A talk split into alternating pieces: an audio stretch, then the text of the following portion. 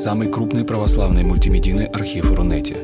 Лекции, выступления, фильмы, аудиокниги и книги для чтения на электронных устройствах в свободном доступе для всех. Заходите. Предания.ру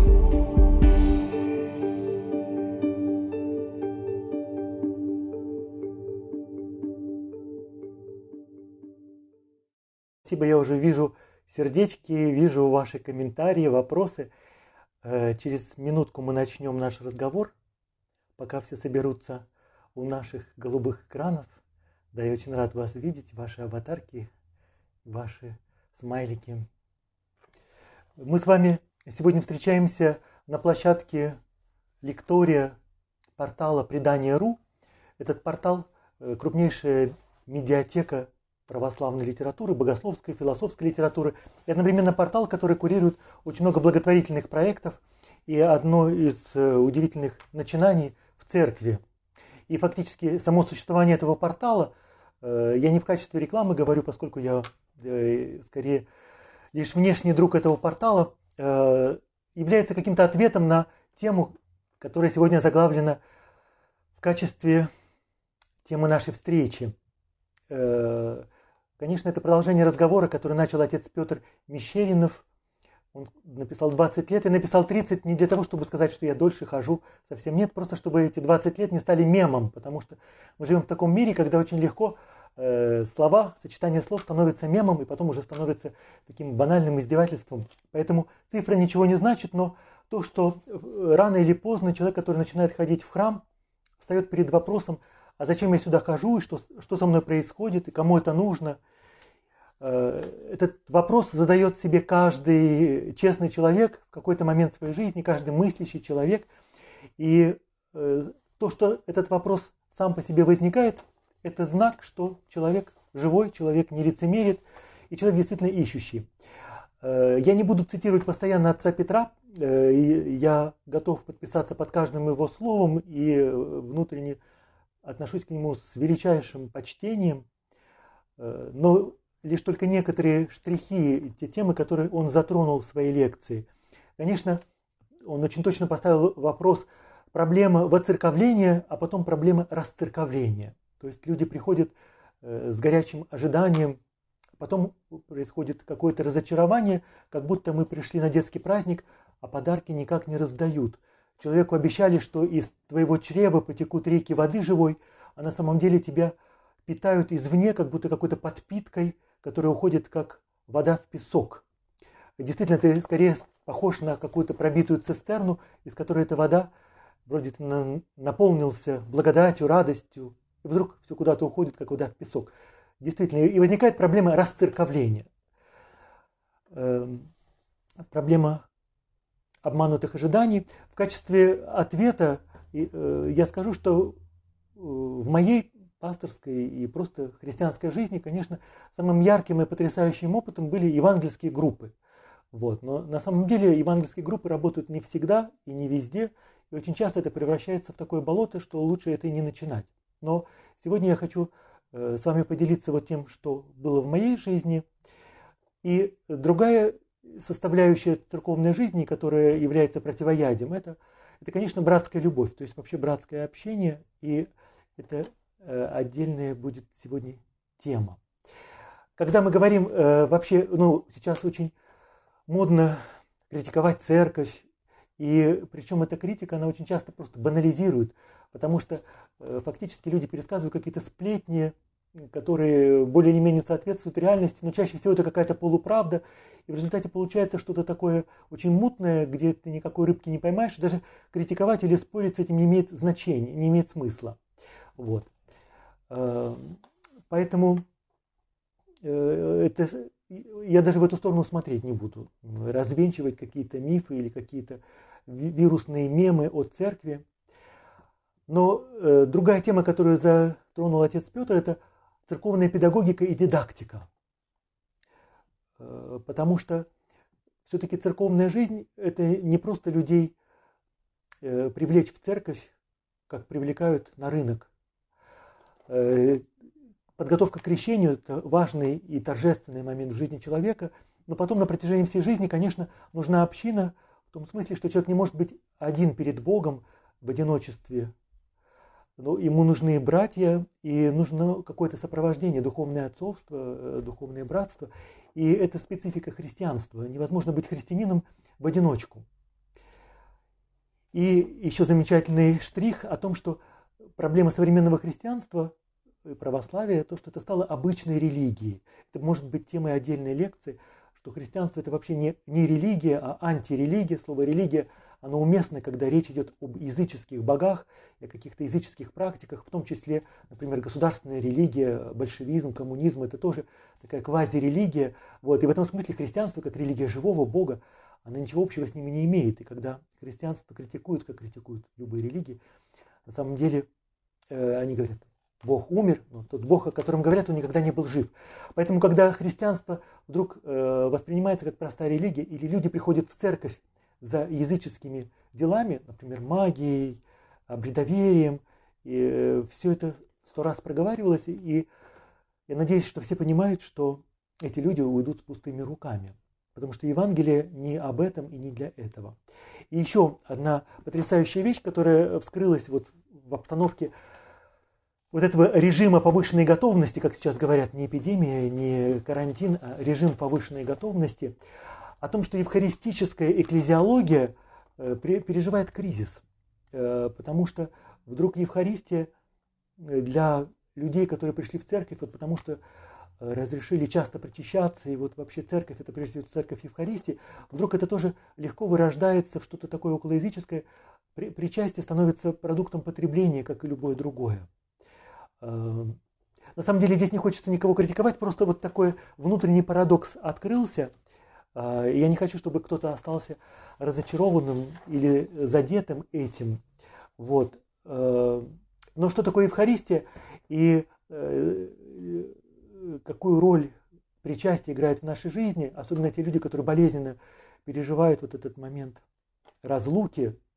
Э, я надеюсь, что в результате этого кризиса будут какие-то новые ответы, будет новый опыт и вообще будет новая радость. Э, о том, что сейчас мы можем обсуждать проблему расцерковления, я уверен, что после того, как э, немножко поутихнет с коронавирусом, в церкви наступит момент, как в 90-е годы, появится новый интерес новый запрос, новая духовная жажда, и будет какое-то обновление и какая-то новая весна. Вот. Э, и последний такой технический штрих в качестве вступления. Когда мы говорим о проблемах церкви, то я считаю, что не имеет смысла зацикливаться на наших внутрицерковных проблемах. Например, когда мы говорим вот аскетика, вот нужно э, поститься вот так, нужно ли идти в леса, в горы, э, и почему аскетика вот не помогает. Мы немножко зацикливаемся на своей внутренней кухне, и все это превращается вот как разговор на, на кухне. Это бывает уютно и прекрасно, но мне все-таки всегда интересно обернуться лицом к миру, потому что церковь, она прежде всего не для тех, кто воцерковился или потом захочет расцерковиться. Совсем нет. Церковь имеет смысл в той мере, в какой она обращена лицом к миру. И поэтому Э, это меняет вообще ракурс этой проблемы. Э, не просто я пришел клуб, и мне здесь скучно, я пришел на праздник, и мне не весело, в чужом перу похмелье, остановите землю, я сойду. Вот. Э, потому что церковь это не просто какая-то гавань комфорта, понятно, а если хотите, это какое-то поручение и какая-то миссия. Скорее всего, вас пригласили в какую-то игру, типа «Казаки-разбойники». Это в детстве я играл, во что вы играли, у вас были какие-то другие игры. Вот. Начинается какое-то новое приключение. Пришел не для того, чтобы решить твои проблемы, а для того, чтобы вообще что-то началось совершенно новое. Ты входишь в какую-то игру, которую начал кто-то до тебя. Вот. И э, в этом приключении будут новые друзья, новые вызовы и так далее. Э, что мне кажется вообще потрясающим, и вот в обстоятельствах ковид для меня прозвучало как что-то новое. Вообще ощущение, что мы живем в очень загрязненном информационном пространстве, потому что очень много информации, очень много картинок, слов, очень много токсичного, вирусного, очень много депрессивного. И когда листаешь ленту новостей или читаешь диалоги э, на Фейсбуке или где-то на форумах, то ты видишь, что как будто какая-то дымовая завеса. И э, все это становится утомительным, тягостным и на самом деле депрессивным. И если где-то скука есть, так это вот в лентах новостей. И именно на фоне этого вдруг я для себя открыл, что Евангелие – это единственная новость, которая всегда нова. И вообще, что такое новость? Это Евангелие. И рядом с ней, э, с ним все другие новости – это так просто под, какой-то подлог, подмена. Э, и поэтому Слово Божие для меня является противоядием от очень многих отрицательных эмоций, которые навевают, в частности, новостная лента. Вот. И э, я попытаюсь, чтобы это не осталось какими-то голыми словами, такими вот э, сказанными в воздух. Мне очень нравится фраза Сёрена Киркегора. Э, он говорит, что Евангелие – это коммуникация радости бытия. Он основатель экзистенциализма, это совершенно потрясающий автор. Вот. Вот это слово «коммуникация». Э, на самом деле э, священник – это просто вот как у нас есть коммуникационные сети, да, возьмем самую простую водопроводную трубу. Она может быть дрявой, она может быть ржавой, кривой, забитой, какой угодно но все это не имеет никакого значения. Главное, чтобы вода поступала по назначению. Поэтому э, Евангелие, Слово Божие, это вот именно вот это сообщение радости бытия.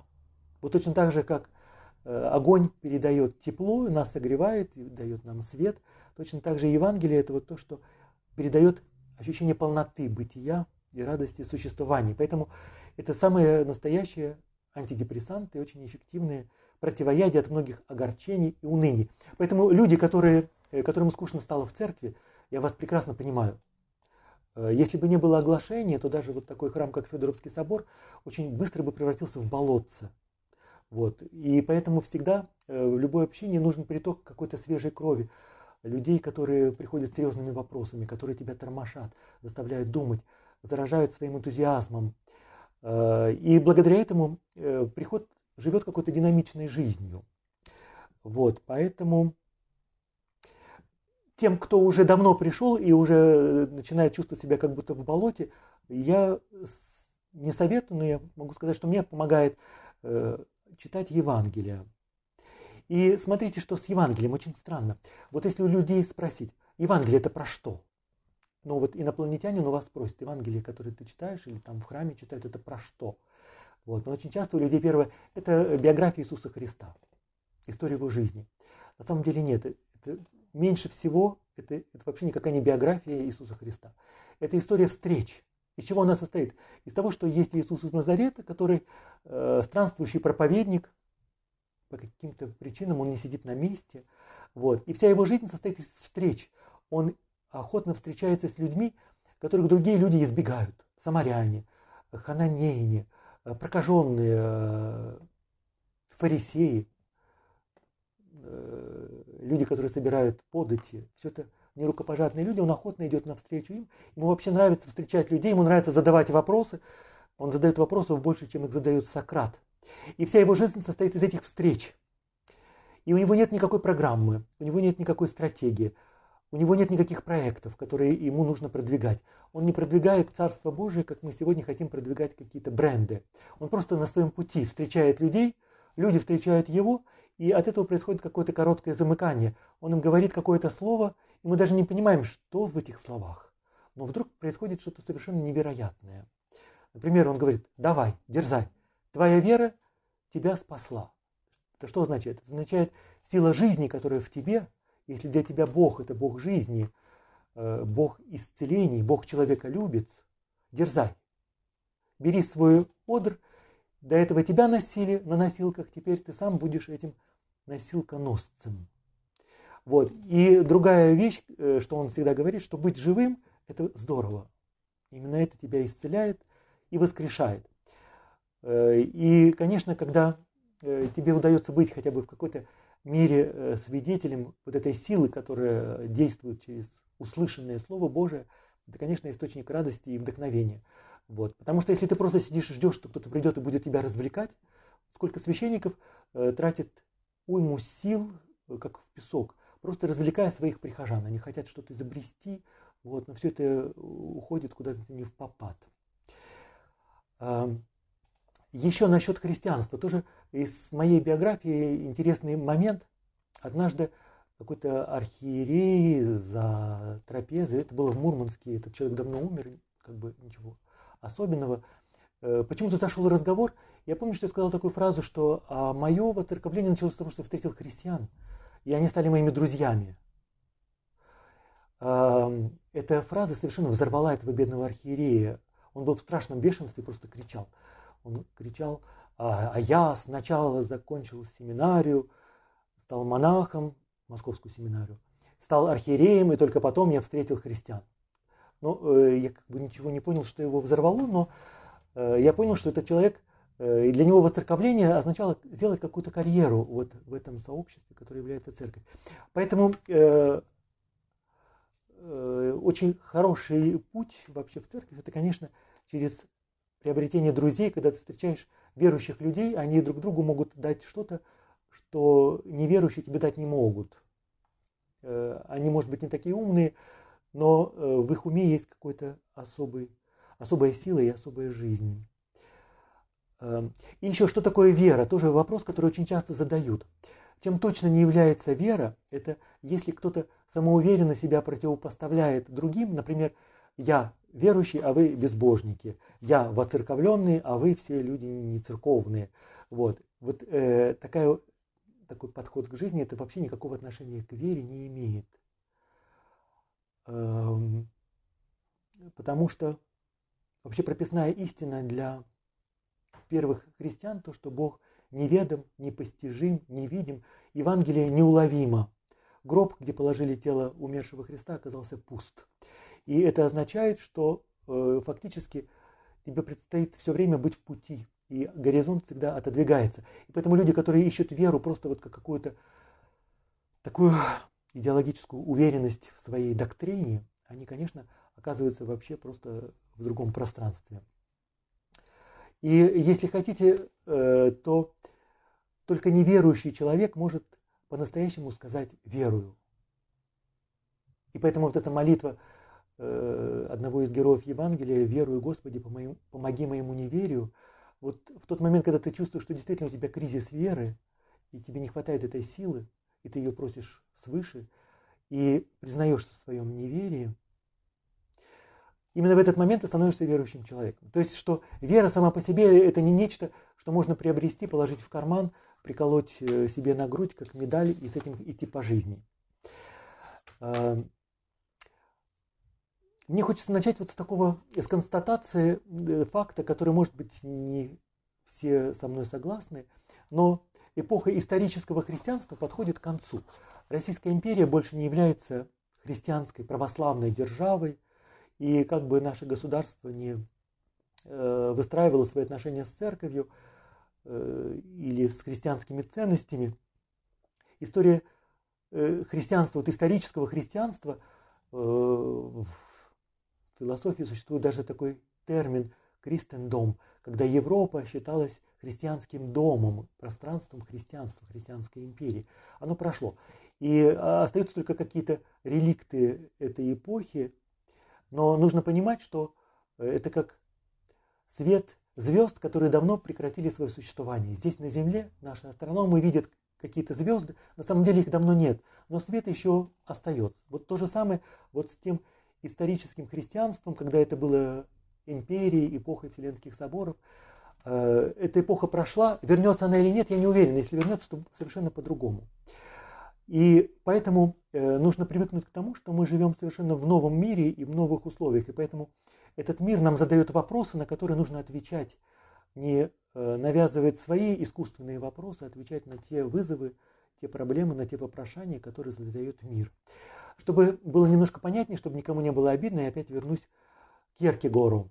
Он был датчанином и жил э, в начале, в первой половине XIX века. Дания была лютеранской страной, церковь была государственной. Каждый, кто рождался, автоматически становился христианином. И Киркегор говорит замечательную вещь. Если автоматически все вокруг христиане, то вокруг нет ни одного христианина. Нам это кажется сейчас радикальным, но спустя Э, какое-то время мы все-таки видим, насколько он прав. Потому что если вокруг все христиане автоматически, если христианство это просто то, что мы унаследуем с молоком матери, с кровью, с воспитанием школы, государства, если нет э, живого контакта с Евангелием и со Христом, и нет выбора, твоего осознанного выбора, именно пути, то э, действительно христиан нет, и все потеряло свою силу, свой вкус, соль, огонь. И поэтому сегодня христианская идентичность очень часто остается просто каким-то культурным наследием, э, унаследованной внешней оболочкой чего-то, что отчасти вошло в нашу в жизнь, но в принципе уже воспринимается как археологический музей. Особенно остро это чувствуешь с молодежью. Э, иногда приходится сталкиваться с детьми моих друзей, вот, которые не являются церковными людьми. Их вообще это не интересует. Э, ты им интересен как человек, когда ты говоришь о чем-то важном для них и для тебя. Вот.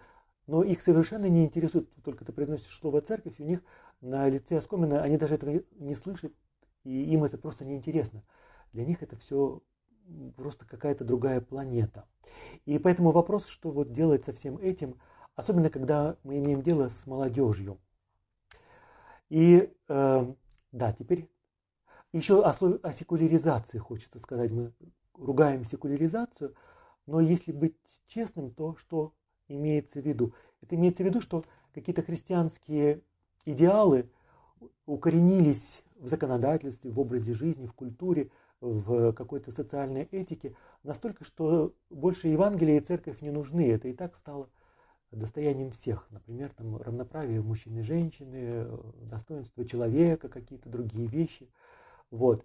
И поэтому Евангелие, то есть христианство становится просто носителем каких-то традиционных ценностей, и это и есть, собственно, то, что я бы назвал секуляризацией. Например, если Евангелие это просто учение о какой-то солидарности, о мире, э, то коммунисты совершенно правы. Они говорят, Иисус Христос это первый коммунист и великий коммунист.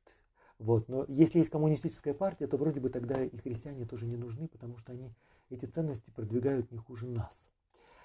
Вот. Да, и теперь вопрос, который задает герой э, модного сериала «Молодой папа». Мы что-то потеряли. Что же мы потеряли? И вот здесь мне хочется, чтобы прозвучало ключевое слово «неслыханное», нечто неслыханное.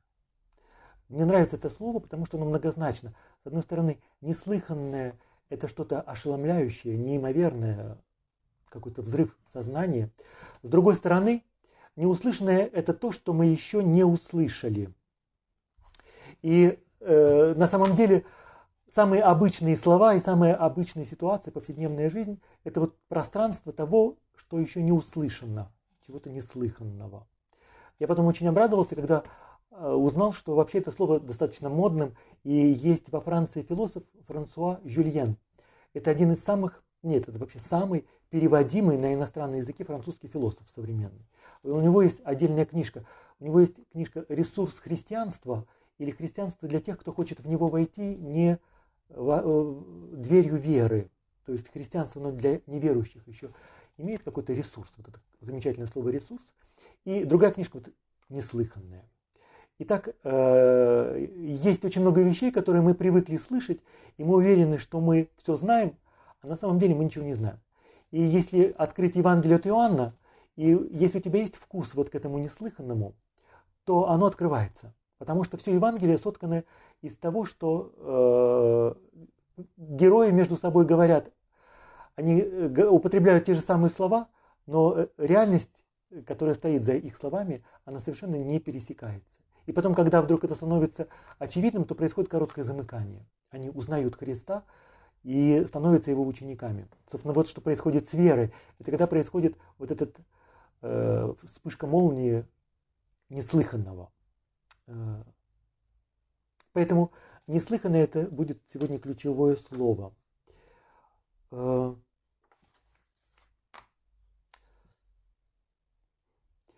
да, хочется еще сказать, сегодня тоже говорят о дехристианизации. Опять же, вот почему молодежь совершенно не интересуется христианством.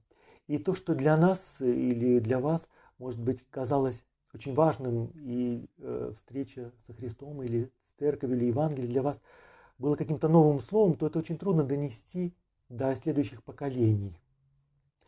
И э, здесь вот другой слоган, который мне приходит на ум. Христианское слово, наше слово стало без, э, беззначимым, потеряло свое значение, потеряло свое звучание. Один современный э, богослов и епископ сказал, как констатацию факту, факта, наше слово перестали слышать, оно перестало быть говорящим, наше слово перестало быть говорящим. Вот, и поэтому э, это очень точная диагностика проповеди, которые мы говорим, или ответы, которые мы даем, э, или катехизация, которой мы занимаемся. Это действительно ответы на вопросы, и ты слышишь своего собеседника. Либо ты просто по своему э, кондуиту что-то им вещаешь. Э, и вот это самый главный вопрос. До тех пор, пока существует какое-то противостояние церкви, например, когда есть атеизм, воинствующий атеизм, по крайней мере, ты видишь, что э, христианство не безразлично. Но сейчас мы оказались в ситуации, когда на самом деле всем безразлично, это просто никому не интересно.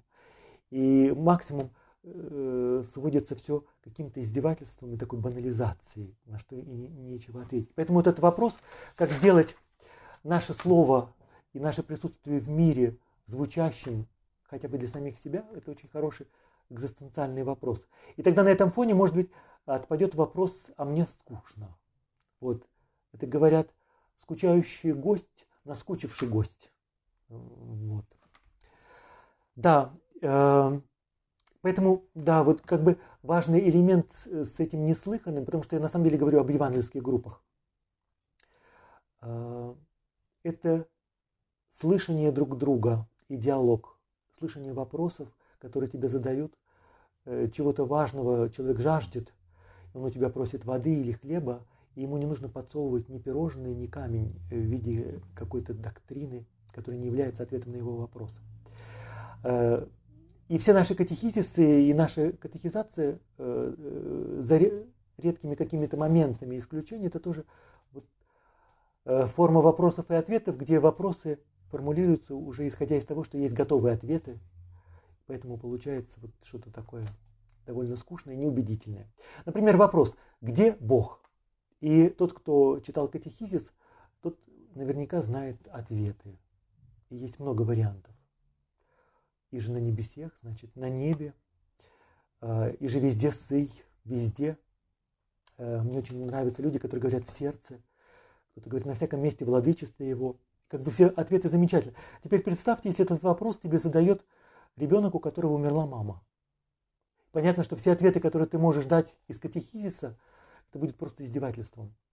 Если этот вопрос задает человек, оказавшийся в Освенциме или в какой-то жизненной ситуации, где э, готовые ответы не работают. Это просто как некое издевательство. Вот, поэтому, э, что касается вот евангельских групп, э, там, э, если это становится таким пространством слышания и слушания, э, доверительного и спокойного, это нечто совершенно изумительное. Это вообще-то могла бы быть отдельная тема. Э, это очень похоже на то, как в психоанализе это работает, потому что Э, вообще психотерапия иногда состоит в том, чтобы дать человеку высказаться и озвучить то, что он, может быть, сам себе озвучить не может, не готов, не способен, просто создать вот такое пространство.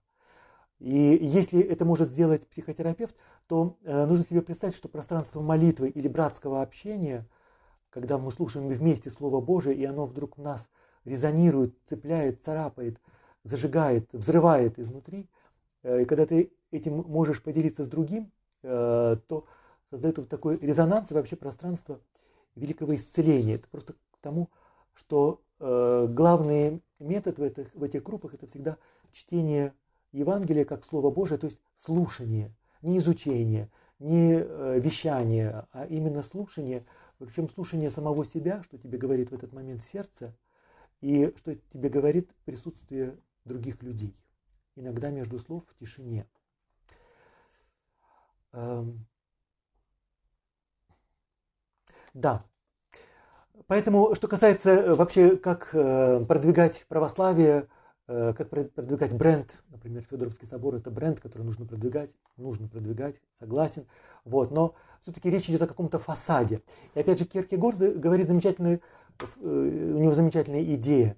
Вот это дряхлеющее историческое христианство. Это он еще в начале 19 века, когда все казалось еще достаточно прочно. Говорит, что нельзя себя вести как хозяин деревенской гостиницы, куда перестали приезжать туристы. И для того, чтобы привлечь туристов, он просто подкрасил вывеску. Вот. Точно так же э, просто использовать какие-то методики маркетинга, э, пиара, просто для того, чтобы людей завлечь в церковь, это не имеет большого значения. Ты завлечешь их, но это будет недолго, потому что потом люди просто уйдут разочарованы, и э, это будет и для тебя разочарованием, и для них. Поэтому э, церковь, если ее пытаются строить как финансовую пирамиду, она на самом деле очень скоро может рухнуть. То есть иногда у меня такое чувство бывает, я говорю это так просто, подели, хочу поделиться с вами, своим ощущением. У меня иногда чувство вины перед людьми, которые приходят на катехизацию, на оглашение. Э, потому что у многих будет момент, когда э, после эйфории, подъема, э, большого внутреннего тепла, когда вдруг все в жизни начинает дышать, просыпается, расцветает, наступает момент, когда заканчивается период оглашения, люди начинают просто ходить в церковь, и потом у них чувство, что их бросили просто на произвол судьбы. Вот. И такое впечатление, как будто мы просто в какую-то пирамиду привлекаем новых людей, которые выдают свой кредит доверия, вот, а сами с этого имеем какие-то дивиденды, э, а в надежде, что как бы там внизу пирамиды новоприходящих будет больше, так что ты э, не успеешь обанкротиться. Вот. Поэтому э, церковь это не просто фасад, не просто финансовая пирамида, а вопрос о том, как сделать общину действительно живой и динамичной, чтобы она не старела. Вот. Э, и как сегодня э, Евангелие э, может быть именно вестью. Опять же, немножко схитрим. Обратимся к слову Евангелие. Слово Евангелие греческое, и это весть, значит, абсолютная новость, неслыханная новость, и о чем-то добром, добротном, это не просто тебя э, погрузить в какие-то иллюзии, опиум для народа. Это именно э, некая весть, и понятно, что она совершенно отлична от выпуска новостей, псевдоновостей. Кстати, если вы... В чем проблема вот с лентами новостей? В том, что там как заезженная пластинка, потому что все они сделаны под одно лекало. Э, на самом деле нет ничего нового. Есть проблемы геополитики, в принципе, те же самые персонажи действуют, есть какие-то заговоры, есть насилие, есть эпидемия, э, и э, меняются только стилистически какие-то декорации, вот, и все они сделаны так, чтобы э, мы нашли в них подтверждение того, что в них искали, подтверждение нашим ожиданиям. Например, чем-то возмутиться, кого-то начать ненавидеть, встревожиться, вот. И, собственно, проблема всех этих новостей, почему они фейковые, и почему не нужно читать новостные ленты, потому что там нет ничего нового. Но если на их фоне и само по себе Евангелие есть абсолютная новизна, то очень важно, чтобы это не стало заезженной пластинкой. И поэтому, э, значит, это нечто новое. И другая вещь, э, приставка «ев», это я сам недавно узнал, и совершенно в восторге от этого открытия. Оказывается, в грамматике есть такой термин – эйфорический префикс, эйфорическая приставка, эйфория в грамматике. Разумеется, речь идет не о каких-то эйфоризантах, амфетаминах или каких-то других запрещенных веществах, но э, эта весть, если она услышана, вот она действует вот так. Она в тебе пробуждает какое-то присутствие духа, внутреннюю силу, вот эту радость бытия. И это слово, которое нам возвращает это желание жить, Э, существовать и так далее. И именно поэтому Евангелие должно возвещаться как слово жизни. Вот в качестве небольшой иллюстрации неслыханного э, я приведу не Евангелие, а первое послание апостола Иоанна. В самом начале он говорит, э, я от себя вставлю в таких квадратных скобках вставку, пусть наша радость будет совершенной. Почему? А дальше евангелист. Потому что наши глаза видели, наши уши слышали, наши руки прикоснулись, мы коснулись руками, слово жизни. И теперь вопрос, э, у вас никогда не возникал вопрос, а что это означает слово жизни? Это что-то такое странное. Э, слово жизни или Бог живой. страшно впасть в руки Бога Живаго. Э, если вы ходили на катехизацию, вам сказали, что слово – это слово с большой буквы, слово – это Христос, это вторая ипостась Пресвятой Троицы, как бы все понятно. Э, все, э, сама весть стала умершленной буквой. Вот. Но если представить себе, что речь идет о жизни, то есть жизнь что-то говорит и что-то хочет тебе сообщить. И это голос самой жизни. Вот. И если это вдруг э, в тебе начинает работать, резонировать в твоем сердце, что-то в тебе пробуждает, то вот оно и есть. Мы прикоснулись, мы услышали, мы вдохнули слово жизни, сама жизнь нам что-то сказал. И понятно, что это изменит все в, в тебе и э, во всем, что наполняет твою жизнь. Эм, да, еще э, существует несколько стратегий о том, как э, реанимировать православие, на Западе э, католичество. Эм, первое из них это, конечно, интегризм и консерватизм. То есть э, пусть нас мало, не бойся малое стадо, но мы крепкие, возведем стены вокруг себя, пусть это будет башня из слоновой кости, но вот мы создадим такую не Вавилонскую башню, но какую-то башню, где мы будем в безопасности, и вот это будет островок истины. Но самое главное, это все, что накопилось за эти тысячелетия, ничего не потерять, все сохранить. Поднимем мосты, создадим такое гетто. Такие консерваторы христианства немножко как в музеях. Но главное обособиться от мира. И в принципе эта модель работает. Где-то она еще работает. Другая модель связана с харизматизмом. Э, ревивализм, такое слово, э, такое харизматическое обновление. И на этом основаны очень многие движения на Западе, которые возникли в результате Второго Ватиканского собора. Э, у нас тоже очень популярно говорить о проектах. Например, молодежь занимается, э, я вижу, что они занимаются проектированием очень успешно, э, когда под руководством старших наставников, которые имеют опыт продвижения каких-то продуктов на рынке, они эти методики предлагают миссионерам, вот будем продвигать создавая проекты. И, в принципе, это тоже работает. Э, э, маркетинг, пиар, разные формы современной коммуникации, все это работает. Но, опять же, это очень похоже на то, как э, хозяин сельской гостиницы просто подкрасил свою вывеску. Потому что если изнутри это ничем не наполняется, конечно, можно продать что угодно на рынке, вот, но э, если задача только в этом, э, продать в данный момент какой-то товар, найти покупателя и совсем не думая о том, что потом будет, то... Э, итак, вот эти две стратегии, мне кажется, и поэтому споры консерваторов с модернистами, э, вообще я вижу, что э, они где-то друг друга взаимодополняют, и, собственно, это одно и то же. Особенно, когда общаешься среди модернистов, ты видишь, насколько они бывают консервативны.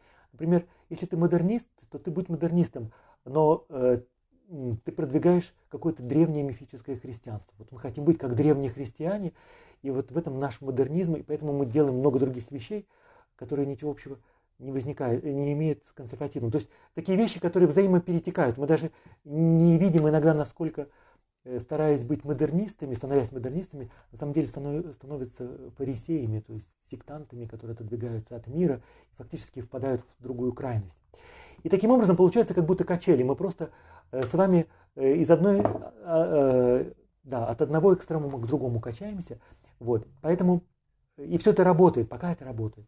Но мне самому интересно, когда что-то появляется неожиданное, творческое, когда человек не просто в одной плоскости качается на этих качелях, в молодости он модернист, например, я был таким, наверное.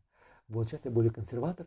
Вот, но на самом деле Э, не хватает чего-то творческого, то, что способно колебаться не как маятник в одной плоскости, а вообще э, в другом плоскости может быть не колебаться, а что-то другое. То есть нечто совершенно новое, творческое. И поэтому по-настоящему в церкви, э, в христианстве начинается что-то по-настоящему новое, новое не там, где что-то реставрируют или реформируют, вот, а там, где есть нечто творческое. И на самом деле вот это слово «ресурс», которое употребляет Франсуа Жюльен, оно и есть замечательное слово.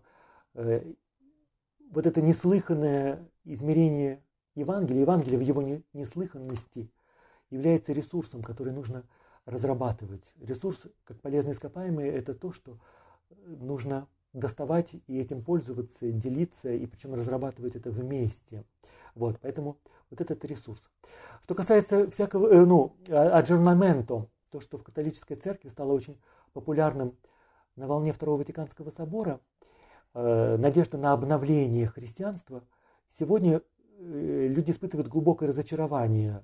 В частности, все литургические эксперименты, ничего кроме усталости сегодня уже не вызывают, и церковь понимает, что на самом деле есть более важные и неотложные дела, чем просто какое-то обновление. Э, на самом деле это мы тоже видим и в нашей церкви. Те общины, которые 30 лет назад были молодыми, живыми, э, стареют.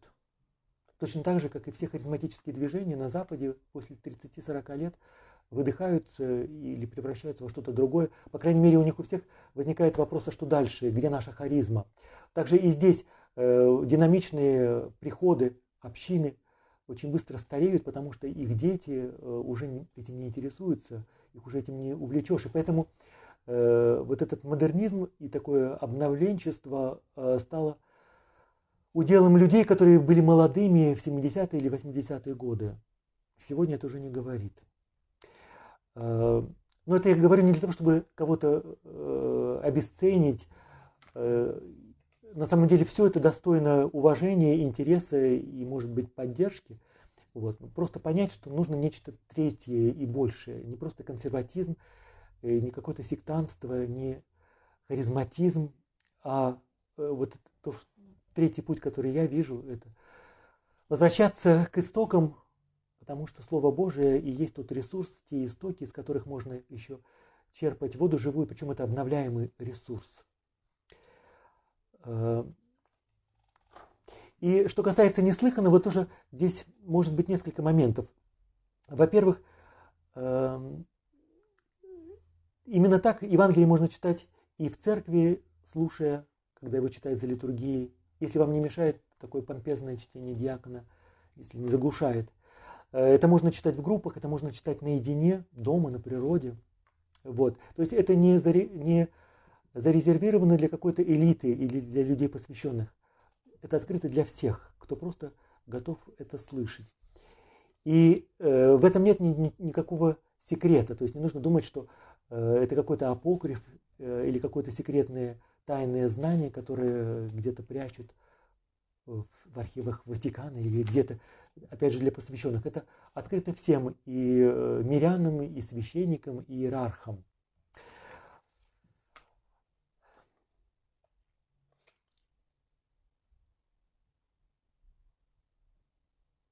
Да, еще э, прекрасный штрих к Новому Завету и вообще специфика, в чем христианство отличается от других религий и, и антирелигия. Э, я недавно обратил внимание на общеизвестный факт. 27 книг Нового Завета, священного текста, который лежит в основе христианства, составляют не Евангелие, а составляют послания, составляют письма, которые писали апостолы совершенно конкретным людям, отвечая на совершенно конкретные вопросы. И вот этот эпистолярный жанр стал жанром священной книги и жанром откровения. Это совершенно невероятно.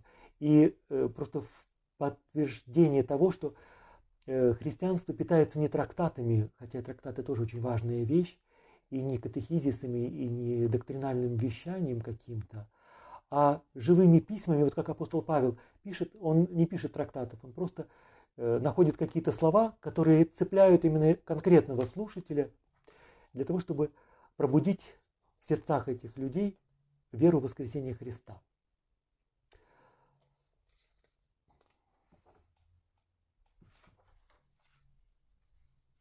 Да, еще э, маленький пример такого неслыханного. Э, те, кто читает Евангелие от Иоанна, э, вероятно, знают, что там одним из ключевых слов является слово «жизнь». И в греческом языке есть как минимум три слова, которые означают это. Э, например, есть биос, это биологическая жизнь, то, что нас объединяет с миром животных и растений, вот просто не, некое дыхание жизни, которое в нас, это биологическая жизнь, биос. Есть слово «зоэ», и это другая жизнь, и на самом деле это жизнь большой буквы, и какая-то полная жизнь. И есть слово «псюхе». Э, в Евангелии от Иоанна именно это слово переводится как слово «жизнь». Но проблема в том, что есть три слова, а в нашем языке только одно слово. Когда мы читаем Евангелие, то мы видим русское слово, и нам кажется, что мы все знаем, потому что мы знаем, что такое жизнь, поэтому в результате мы на самом деле ничего не знаем.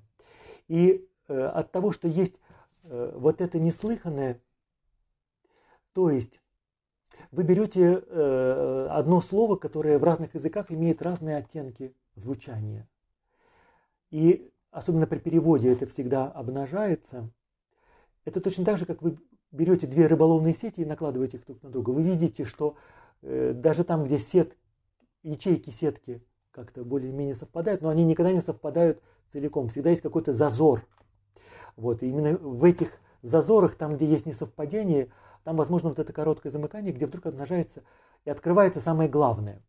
И поэтому становится понятным, почему э, Христос говорит, тот, кто сохранит свою душу, на самом деле сохранит свою жизнь, тот ее потеряет. Тот, кто ее потеряет, расстанется с ней ради меня и царства, тот ее обретет. Э, как это так? Жизнь, с одной стороны, сохранить и потерять, с другой стороны, опять же, жизнь.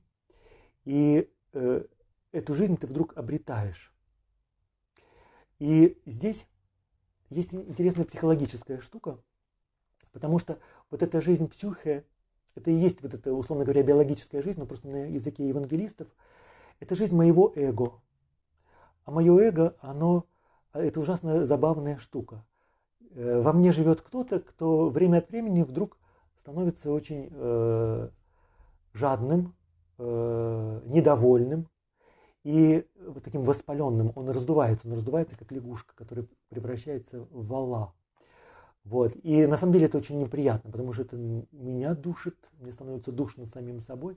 И я знаю, как душно оказаться рядом с таким человеком, у которого все время претензии. И что... Э, это просто проблема в твоем этом раздутом э, эго, которое что-то требует, недополучает. Но есть другое «я», а, и в Евангелии от Иоанна Христос тоже говорит э, сам о себе. Есть какой-то «я сам», и это другое. Это вот как раз другая жизнь. Поэтому тот, кто потеряет свое эго, э, его умертвит, ну, в каком-то смысле исцелится. Это воспаление, этот гнойник э, прорвется и как-то стухнет. Вот. В той мере, в какой умирает это эго, у нас просыпается и получает развитие другая совершенно жизнь, другое наше «я», э, которое не зациклено на таком потреблении, а это я, которое способно принять жизнь, которое способно делиться, радоваться. И когда ты таких людей встречаешь, особенно когда детей, потому что дети не фальшивят, вот, вдруг щедрые дети, которые не боятся, э, идут навстречу, делятся с первым встречным, там, яблоком или чем-то еще. И в них такой прилив жизни, позитива. Ты понимаешь, что в них вот эта жизнь, Зоя, жизнь жительствующая, то, что будет вечная жизнь, она вот в такой полноте. И поэтому э, в чем состоит Евангелие, вот если как такая неслыханная весть смерти и воскресения, то это смерти вот такого эго, и это справедливо не только по отношению к отдельным людям, но и к целым группам. Э, какие-то общины должны умереть, э, потому что они стали сектами и слишком замкнутыми в самих себе, и все равно они не жизнеспособны.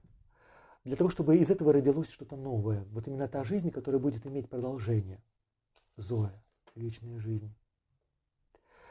А, еще замечательный термин, который я встретил у Франсуазы Дольто. Это совершенно удивительный детский педагог и психолог бельгийский. А, несколько ее книжек переведены на русский язык. Франсуаза Дольто. У нее есть термин э, по-французски «de vivre». «Vivre» – это «жить». «De», как мы знаем. А, на русский язык я не берусь перевести, потому что, может быть, выжить, как мы выживаем из ума. Но это не звучит, поэтому бесполезно переводить. По-французски это звучит прекрасно. Это ситуация, когда ты вроде бы живой, но в принципе так живой труп. Э, как будто жизнь у тебя уходит как вода в песок. И это серьезное искушение, когда иссякают жизненные силы.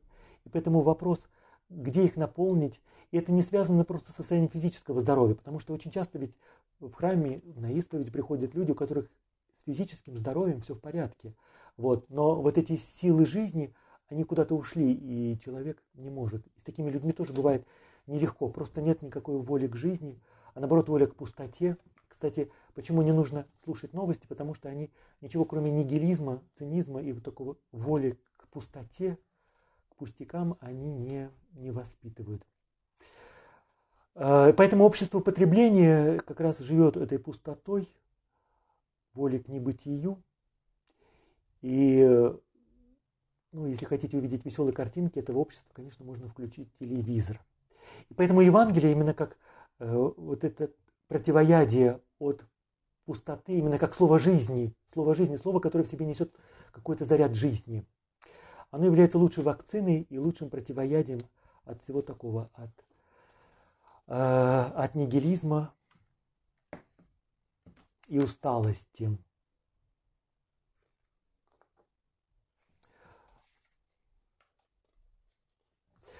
Э, на самом деле мы тоже можем постепенно переходить к вопросам. Я сейчас открою э, комментарии. Вопросы, которые вы задаете, мы можем вместе обсудить.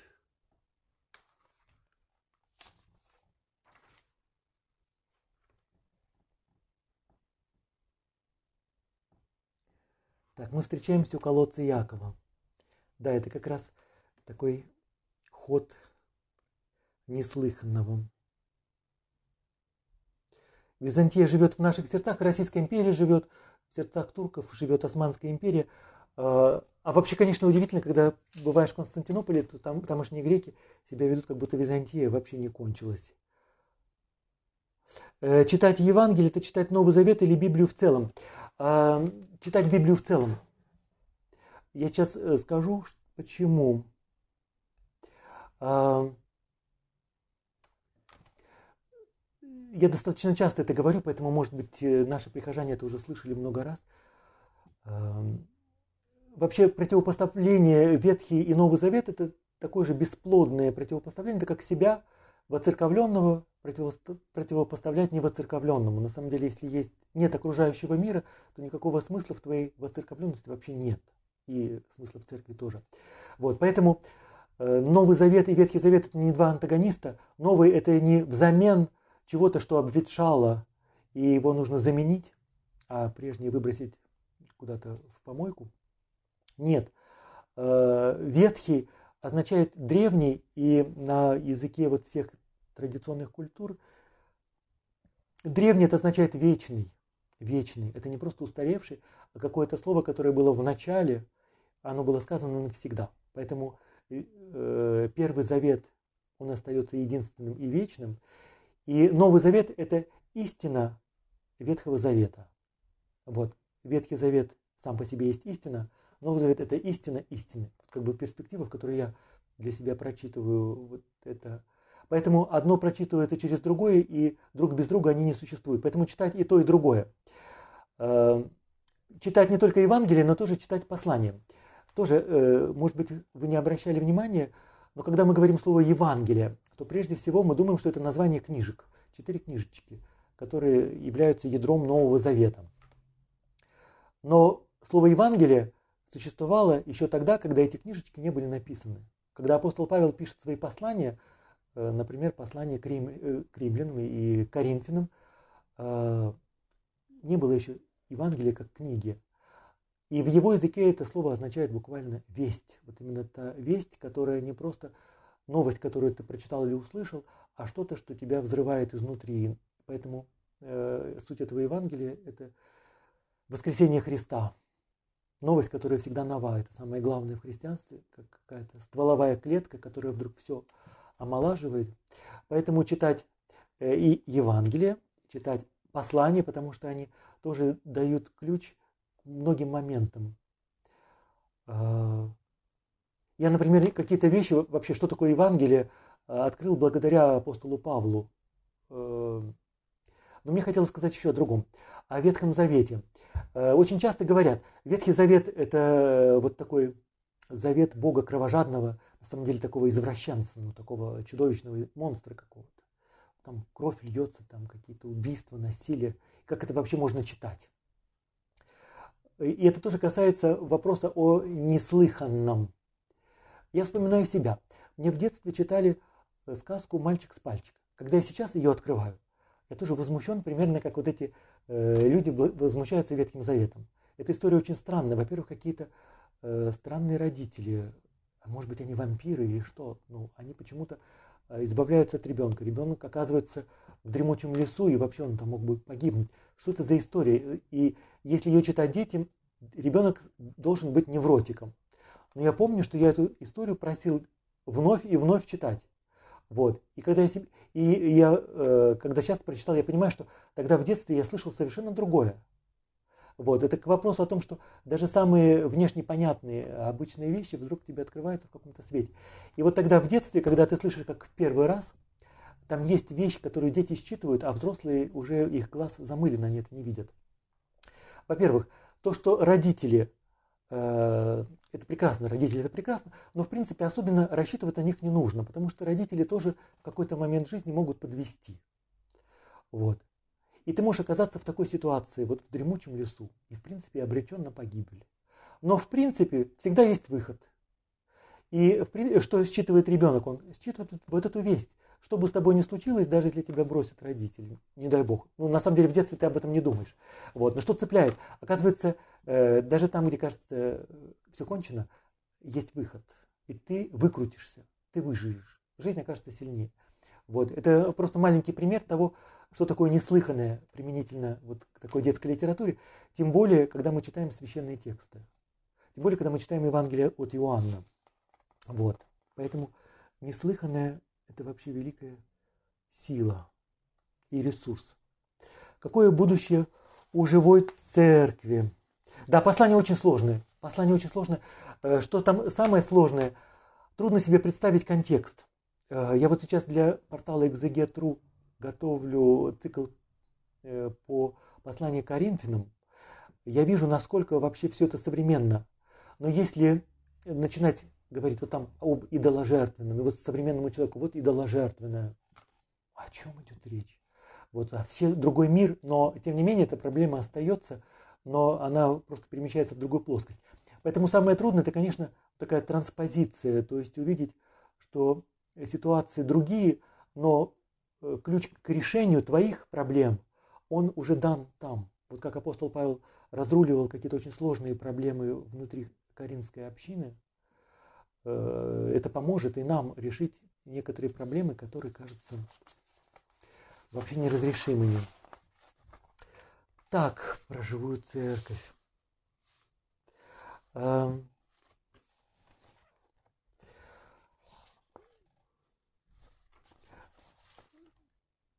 э, какой будет церковь завтрашнего дня на самом деле, вот в свете этого неслыханного что содержится в Евангелии.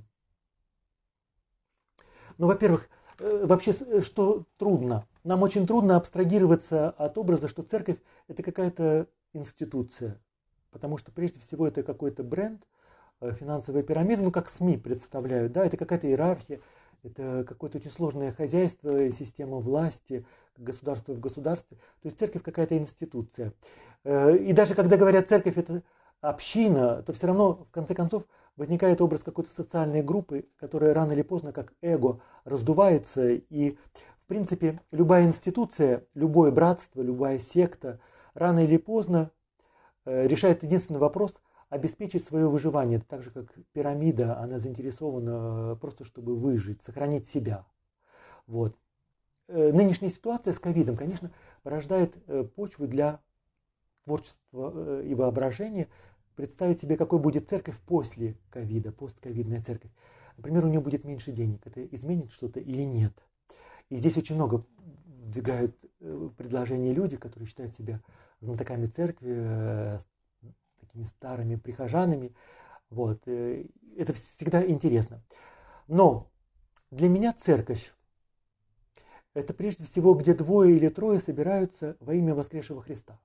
И тоже обратите внимание, что в Евангелии Христос – не обозначает какую-то программу максимум. Например, он не сказал, мне нужна церковь мультимиллионер.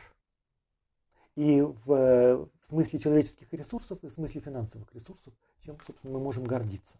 Наша церковь, она мультимиллионерная, и поэтому она имеет вес на международной арене. В принципе, все это прекрасно. Вот. Но Христос не об этом говорит, он говорит о том, что где двое или трое, он обозначает какую-то нижнюю планку, минимум.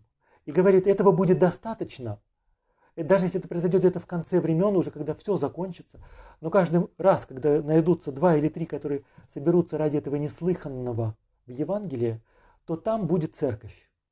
Вот, и нам себе трудно представить, что не церковь предшествует Евангелию, потому что церковь немножко от нас заслоняет другую реальность, а наоборот, она плод.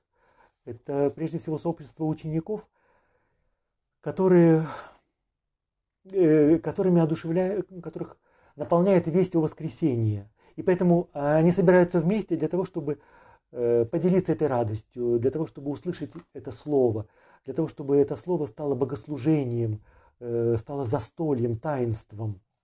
Вот, поэтому историческое христианство может исчезнуть, но как только двое или трое услышат весть о воскресении Христа, то будет новая церковь. Эта церковь будет свободная, молодая, обновленная, она э, будет обновленная в духе. То есть она не просто сделает себе лифтинг, подтяжку такую, но она обновится от чего-то неслыханного, она родится заново. Как в псалмах говорится, обновится яко орля, юность твоя.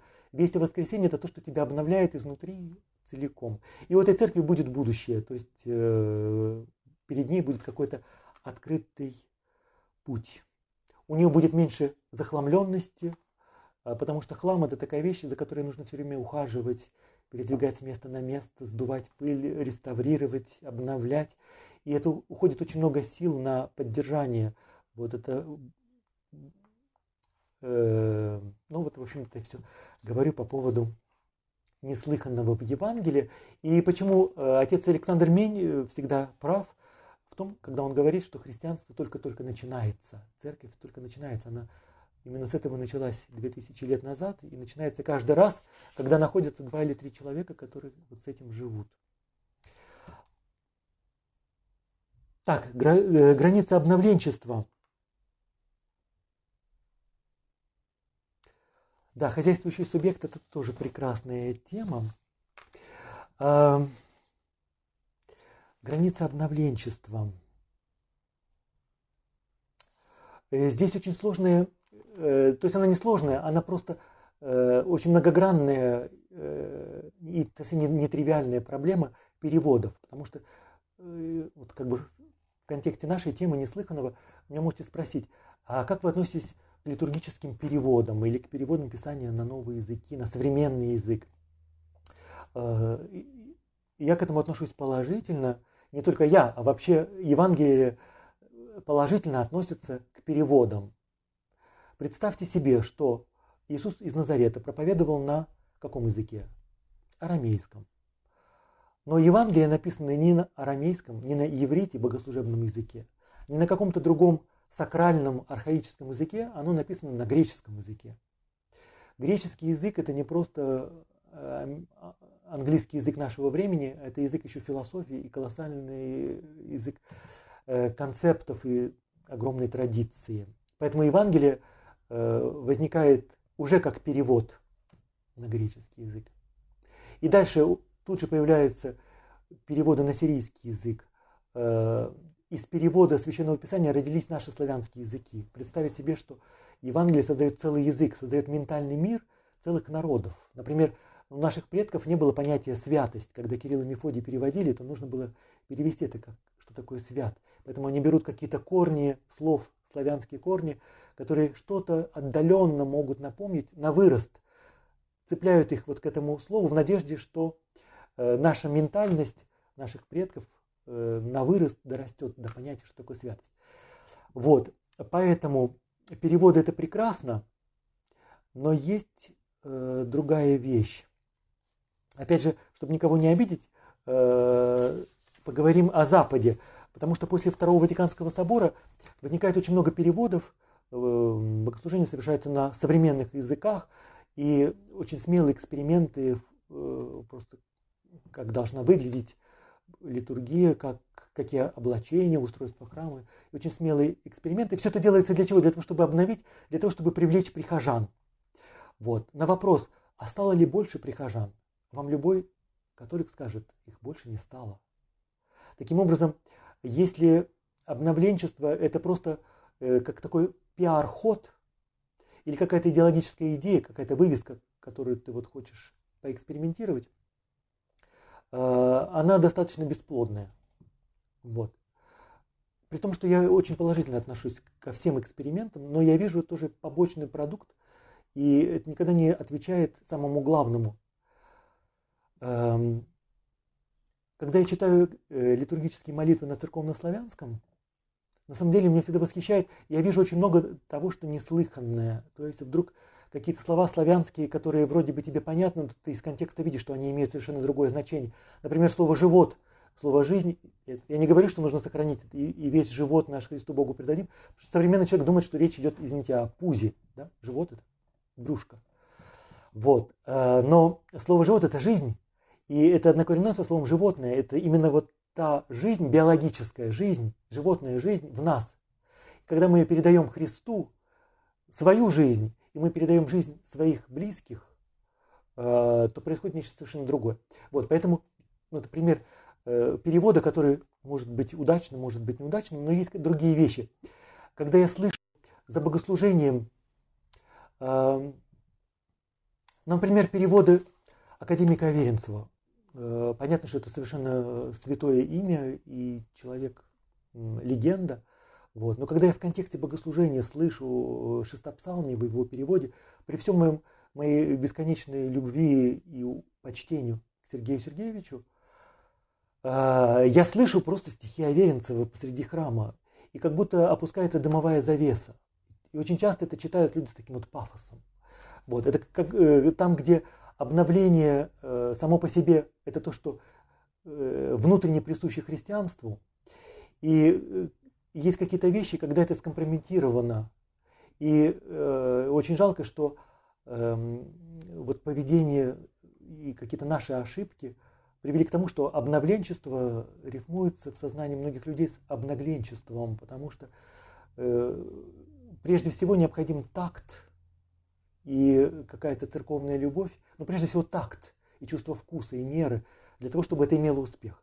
Поэтому я верю в обновление, я верю в то, что Э, неслыханное может быть передано на любом языке, но для этого совсем не обязательно подставлять то, что ты слышишь, потому что это точно это убивает.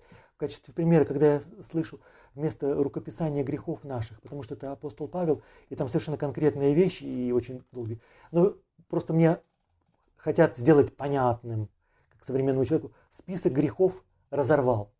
Но э, просто все убито, потому что там никакой не список грехов, и все банализируется. Тебе кажется, что ты все знаешь, но на самом деле просто убивается все остальное. Поэтому э, все, что касается вот литургических переводов, это в связи с обновленчеством я просто перешел к проблеме переводов. Это требует огромного такта. И самое главное, чтобы э, не убить э, то живое, что требует интеллектуальной работы. Условно говоря, это как раскрашенные фильмы. Вот когда ты смотришь, извините, 17 мгновений весны, черно-белый, одно впечатление. Или черно-белые фотографии. Многие любят черно-белые фотографии именно потому, что это включает работу твоего воображения, и э, вдруг э, они оказывают очень сильное впечатление. Если это раскрасить, вот, то это будет раскрашенным. Что-то убивается, что-то подчеркивается, становится очевидным. Точно так же и все попытки переводов, они могут быть более или менее удачными, могут быть очень удачными. Вот. Но э, для меня самое главное, чтобы вот этот элемент какой-то новости, которую ты еще не открыл для себя, ее не убивали навязанными мне картинками и э, представлениями. Вот что касается обновленчества. Так. Обновим, обновим картинку. Эксперимент – попытка взаимодействия с реальностью.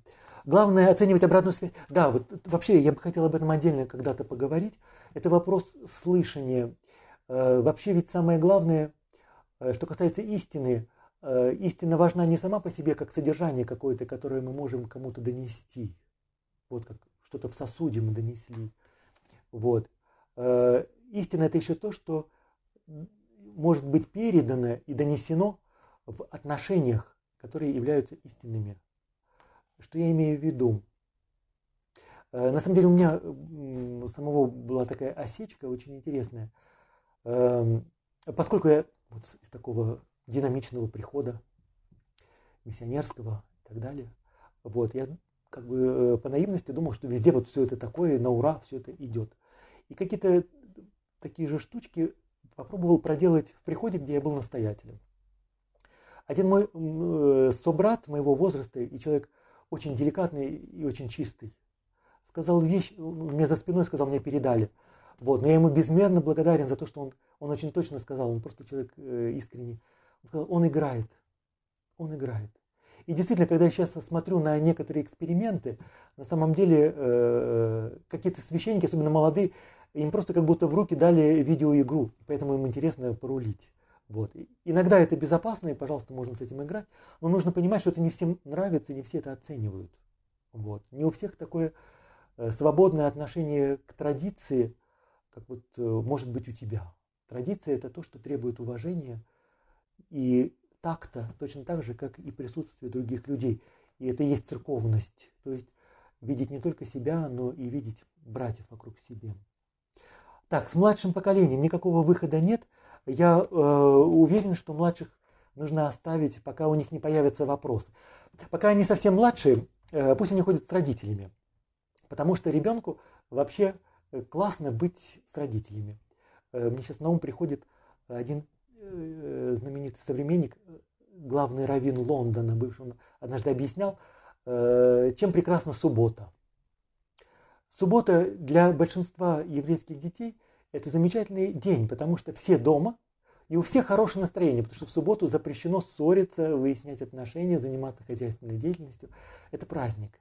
Вот. И для ребенка вот эта атмосфера безопасности, легкости и какой-то чистоты отношений, доверительности, э, она совершенно изумительна. И если для него в детстве храм стал местом, вот где ему просто хорошо и уютно – рядом с родителями, рядом со своими товарищами. Вот. Потом будет возраст, когда будет кризис, и очень важно, чтобы этот кризис правильно прожить, прожить его по-настоящему, для того, чтобы уже вернуться в церковь с теми вопросами, которые будут твои вопросы, чтобы христианство было не что-то унаследованное от родителей, как багаж, как наследство, э, с которым ты не умеешь распорядиться, вот. А для того, чтобы это было, был живой ответ на твои вопросы. Вот. Поэтому я считаю, что с молодым поколением нужно быть просто искренним. Э, их не нужно индоктринировать, потому что все равно это потом все благополучно уйдет.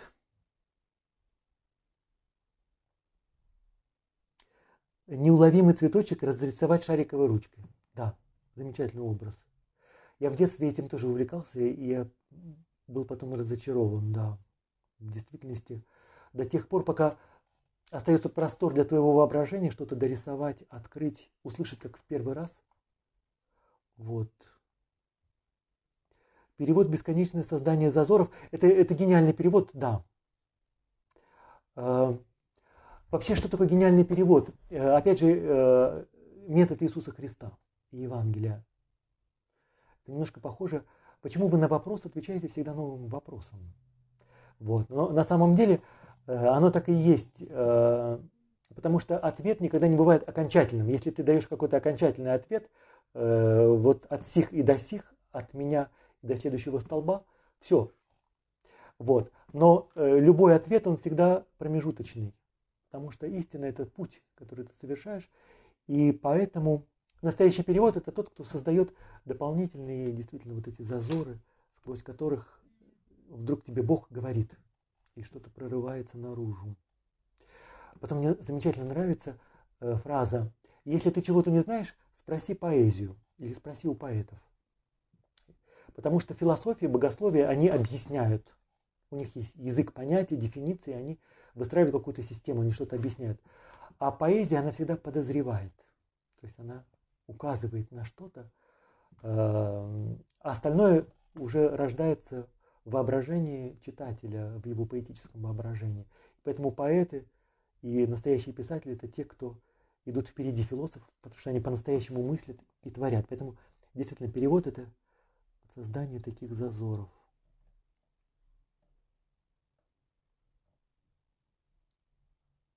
Так, вопрос, кажется, иссякли. Вот еще вопрос.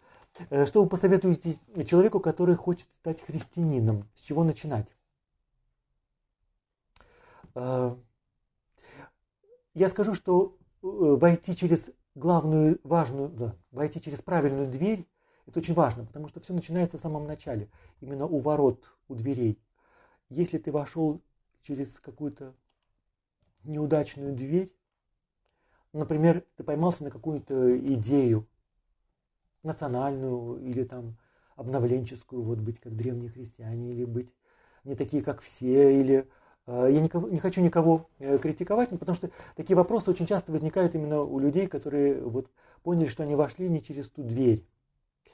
Э, все, кто вошел через неправильную дверь, я сожалею, нужно выходить ничего там дальше не будет. Нужно выходить из этой двери для того, чтобы войти через верную дверь. Вот. Но для меня верной дверью стало вот, э, стали искренние живые христиане, которые не, не проповедовали мне православие, а просто живут какой-то, в частности, посвященной жизнью, то есть их жизнь посвящена Богу, э, и это спасает. Кстати, присутствие таких людей в церкви. Церковь для меня прекрасна. Это место, где ты можешь встретить не только людей просто симпатичных, но и верующих людей, в которых вот происходит какая-то жизнь, которые совершают этот путь, и поэтому вместе с ними ты чувствуешь, что ты тоже живой. Вот. К вопросу о том, что э, церковь нравится, не нравится, тоже э, замечательный ответ, который я нашел у Анри де Любака. Он говорит, если Э, вы ищете церковь, которая будет вам нравиться. На самом деле это очень нарциссично, вы ее никогда не найдете. Э, и действительно, церковь, она будет всегда такая, какая она есть. По-настоящему ее любят люди, которые в том числе и хлебнули горе в этой церкви. Э, такие не просто друзья Иова, которые краснобайствуют, но люди, которые действительно, как Иов, пострадали, как говорит отец Зенон, инвалид московского патриархата. Э, но если ты остаешься верным, то ты ее любишь. Вот, поэтому искать церковь, которая будет мне симпатична, если я в церкви э, люблю только тех прихожан, которые мне симпатичны, потому что они просто симпатичные люди, у них симпатичные дети, они просто изумительные, живые люди. Вот, понятно, что очень скоро меня могут ожидать разочарования, потому что э, на самом деле это мое эго, э, которое в данный момент вот, включено в какую-то игру. Вот. А, поэтому что такое любовь и что такое именно агапы в Евангелии, она как раз парадоксальна. Мы не знаем, что такое любовь, евангельская любовь, потому что любить врагов, это означает любить тех, кто тебе не симпатичен. Любить в смысле их за это не, не гнобить, э, не убивать, и в том числе и самого себя тоже не убивать, просто того, что такие люди есть, что они что-то делают вокруг тебя – вот, поэтому любить не только тех, кто тебе симпатичен, потому что это все любят, и язычники любят.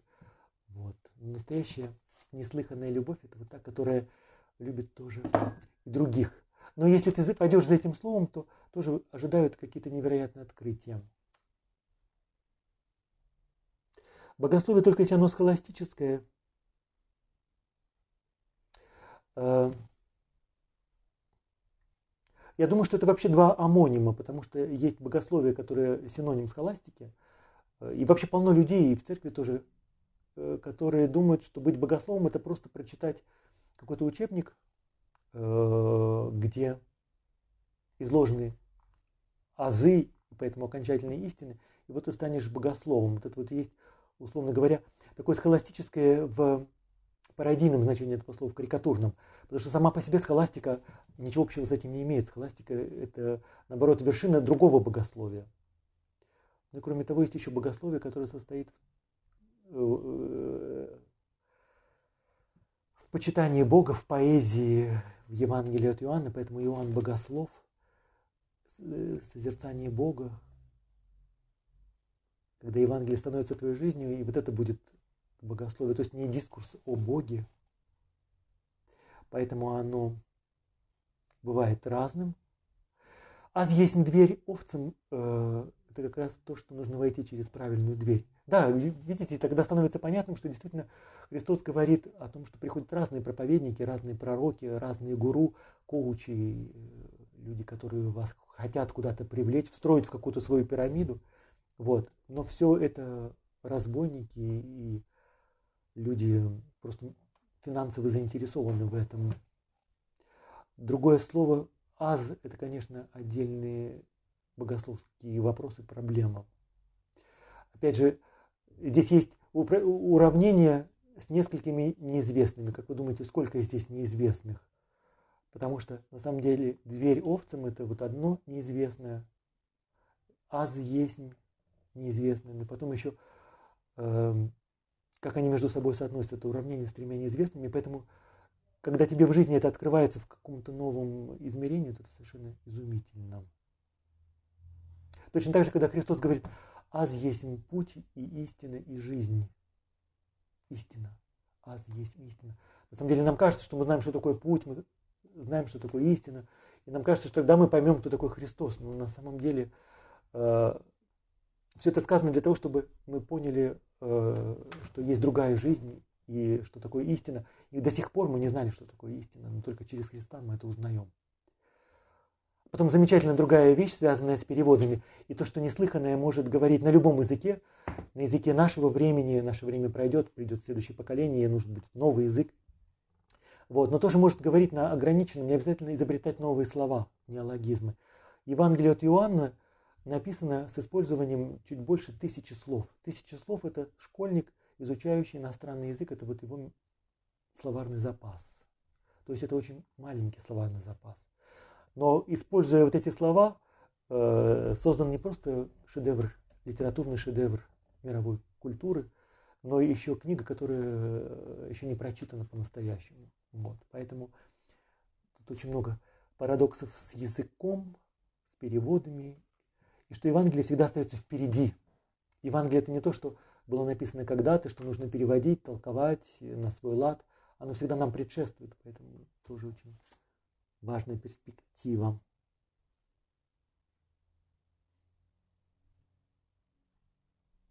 Да, я совершенно согласен. Э, я не знаю, это ваше настоящее имя или э, псевдоним.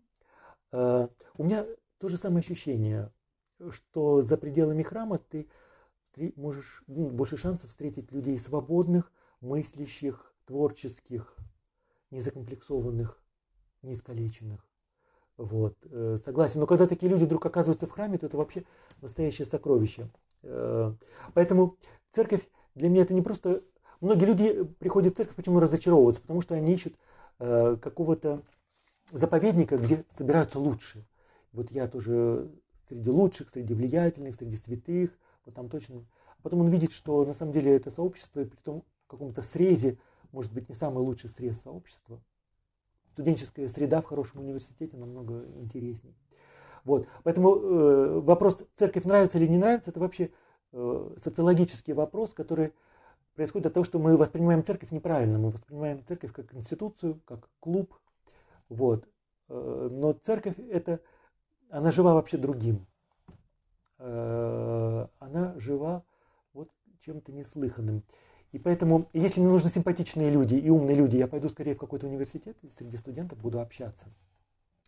Вот. А, но в церкви бывают другие вещи, потому что приходят люди иногда из искалеченной жизни, и вдруг они исцеляются, в смысле не только от физических каких-то болезней, но они вдруг внутренне раскрываются. Вот. И есть вот какое-то чудо, которое происходит именно благодаря этому неслыханному, и в этом какой-то ресурс – вот.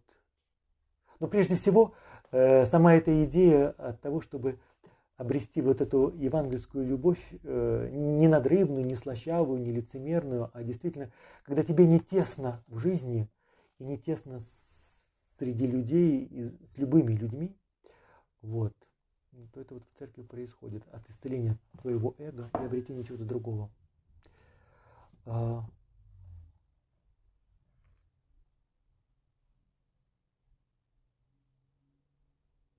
Да, натюрморт действительно, э, в смысле иллюстрация, только что слово натюрморт, конечно, оно очень смешное. По-французски это значит, э, означает мертвая природа, высушенное что-то. Вот, поэтому я бы предпочел живой натюр, натюр виван.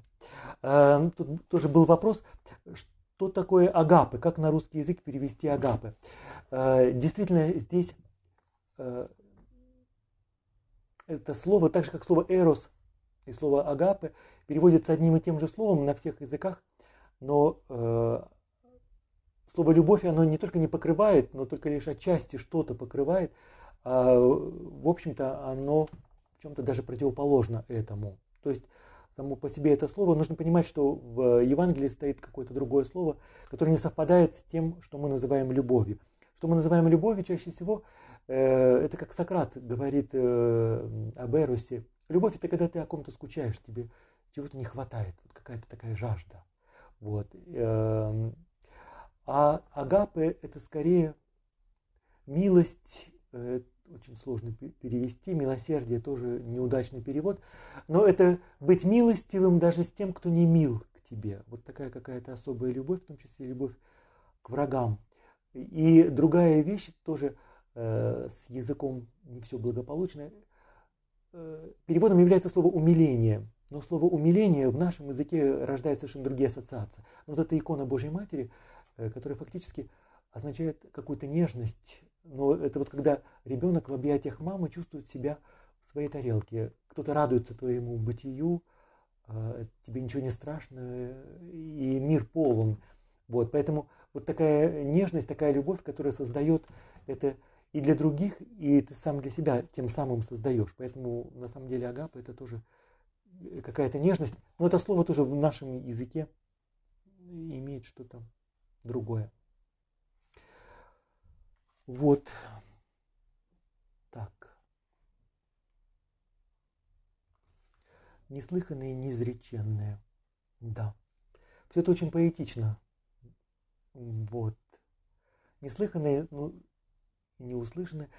А, тоже ответ всем обновленцам, потому что, мне кажется, у этих людей какой-то изначальный постулат, значит, э, есть такая тайна, не, нельзя увидеть Бога и не умереть, э, увидеть Бога лицом к лицу. Бог невидим, неведом, непостижим, потому что тот Бог, которого ты вдруг определил э, или нарисовал, или заключил в какие-то дефиниции, он перестал быть Богом. Это слово бесконечно священное и неприкасаемо. Вот. Э, и поэтому оно неизреченно. Проблема с обновленцами, потому что их постулат, в принципе, ну, то, что я вот слышу, как такой слоган, я могу показать Христа. Ну, имеется в виду, что если вот вы служите без э, иконостаса и царских врат, то вот всегда вы можете увидеть. Э, в принципе, все это прекрасно, вот, но в какой-то момент ты вдруг видишь, что за этим стоит просто что-то достаточно унылое, и, и самое главное, исчезает. Э, да. О том, как трудно переводить, э, последнее, на, на чем хочется закончить, чтобы все-таки никого не критиковать.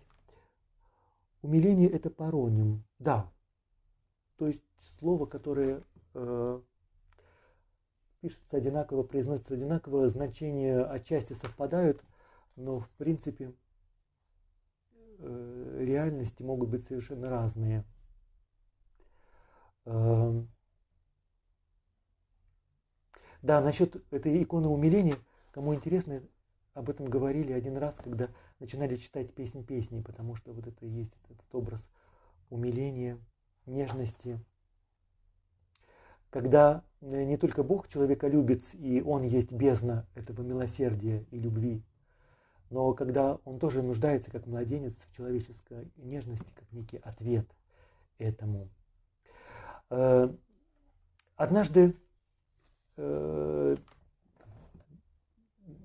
я там читал лекцию о Нагорной проповеди, вот, и помню такую очень жесткую реакцию одной благодарной слушательницы, которая говорила, только ради Бога не употребляйте слово «нищие». Я тогда даже не понял, в чем проблема. Вот. Потом, когда по телевизору было слово «нищеброды», я понял, что это слово для многих людей просто очень сильно окрашено. Но в Евангелии сказано «блаженны нищие» или нищие духом, все равно ну, там сказано именно это слово.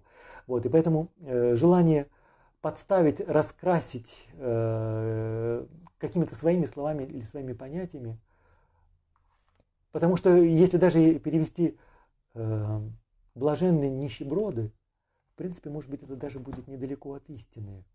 Вот. Э, но просто насколько э, Священное Писание вообще живая вера и духовная жизнь – это то, что нас по-настоящему э, выталкивает из накатанного, насиженного кресла, с накатанных рельсов, нас выводит куда-то в другие штуки для того, чтобы мы начали действовать и жить. Бог, Он не аранжирует, а скорее деранжируют. Да, без тайны жить скучно. Ну вот, я очень рад, э, что вы были со мной. Э, рад, что портал предания предоставляет такую возможность выговориться. Э, и на всякий случай напомню, что этот портал существует за благодарные пожертвования и на щедрость тех людей, которые просто хотят, у которых есть этот запас щедрости и желание поделиться с теми, кто нуждается. Поэтому можно перечислять пожертвования, зайдя на сайт этого портала. Вот. Но самое главное, конечно, нужна не только финансовая поддержка, но прежде всего ваш интерес и готовность чем-то поделиться друг с другом и с теми, кто вас окружает. Большое спасибо, что вы были рады э, рядом со мной. Христос воскресе, и пусть это станет источником обновления и радости в вашей жизни. Вот. И какой-то вечной новостью. Это единственная новость, которая по-настоящему нова. Теперь я с вами прощаюсь. До свидания. Лекция проведена и записана по заказу православного мультимедийного портала «Предание.ру». Лекции, выступления, фильмы, аудиокниги и книги для чтения на электронных устройствах в свободном доступе для всех.